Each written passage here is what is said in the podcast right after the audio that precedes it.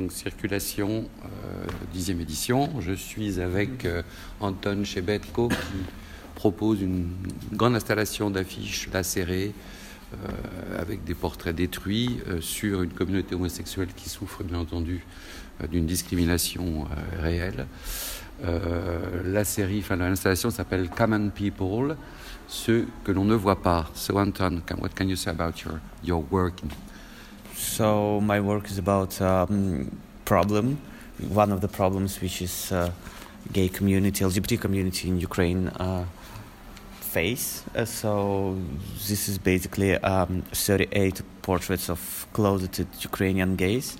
So I did all of the portraits. So everything is uh, done by me, by me and um, installation is kind of another layer of representation uh, how it was uh, originally done. So I was you know, like destroying pictures. So in the end, the installation is also representing this kind of um, destruction and self-destruction, which um, of identity, which actually lots of gays uh, in Ukraine um, face, because it's uh, not only discrimination from um, government or uh, like society, but it's Law, also uh, again. Not no, there are no there are no laws. So the, the thing is basically, it's, I mean, so society is really homophobic.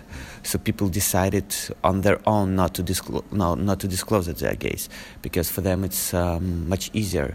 So they're like making stories uh, that they're not gays, like they're lying at work to their families, uh, stuff like that. Okay. So I wanted to represent this, like this society uh, in in my work because uh, this is something I um, experience on myself, and I think it's um, really like common problem. Okay. So because when we see this huge installation, because it's about uh, five meters, uh, eight five meters, to ten, five to ten. So Yeah. it's it's a big mess. yes, yes. Hey, very, it is. So that's it, it's a, it's an uh, we can see uh, how long the suffering is, is so is so pregnant in yourself, and this is also a projection of your your soul in a certain way, you, the way you, you suffer from this situation. So uh, uh, something about uh, revolving the mind of people, yeah, yeah, yeah. I thi- I- shocking people.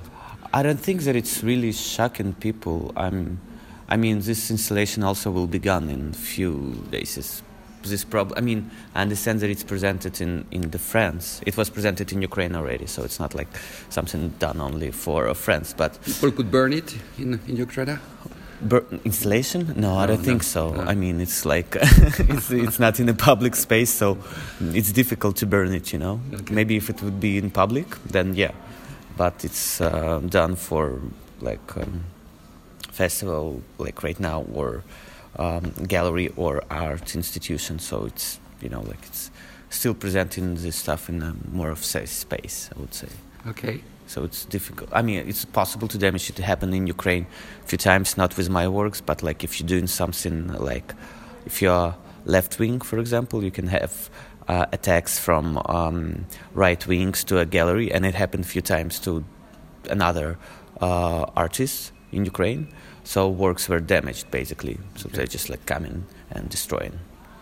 Okay. So what's So your, I'm what's your feeling about to be here? yeah, yeah. What's your feeling to be here?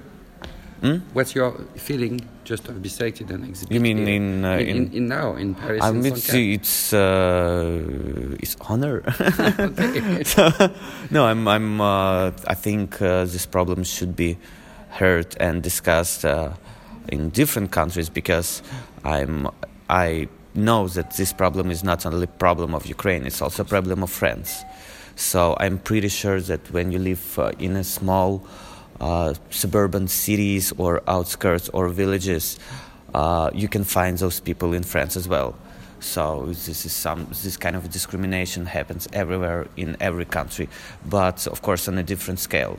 So I think I'm talking about problem which is still present and So you in every are- country. Are you hopeless about Ukrainian people? Just Hmm? for are you hopeless in a certain way, just for um, the people how, how they are thinking about these questions specifically? Yeah, uh, and so perhaps your work is included in a huge movement, recovering people like normal, normal normality. what, what, what do you mean? about normality, what's the definition of normality? I don't. I don't know. I don't know. I'm. I'm not saying normality. I didn't say normality. No, I don't. no, no, no, no. Me, me I, say it because ah, if, okay. I don't. I- I don't think it's about. I don't. I don't have definition of normal. It's not. Uh, you know, but the, com- the community. yeah, but I mean, it's also you don't have to tolerate or something. It's also a bad Ah. word to say tolerate because uh, every person is different, and it's not about toleration. It's about you know like embracing yourself and uh, letting be yourself whatever you want to be. So this is about this also, Yeah. of course. Okay, so Yeah. thank you. Thank you. Thank you.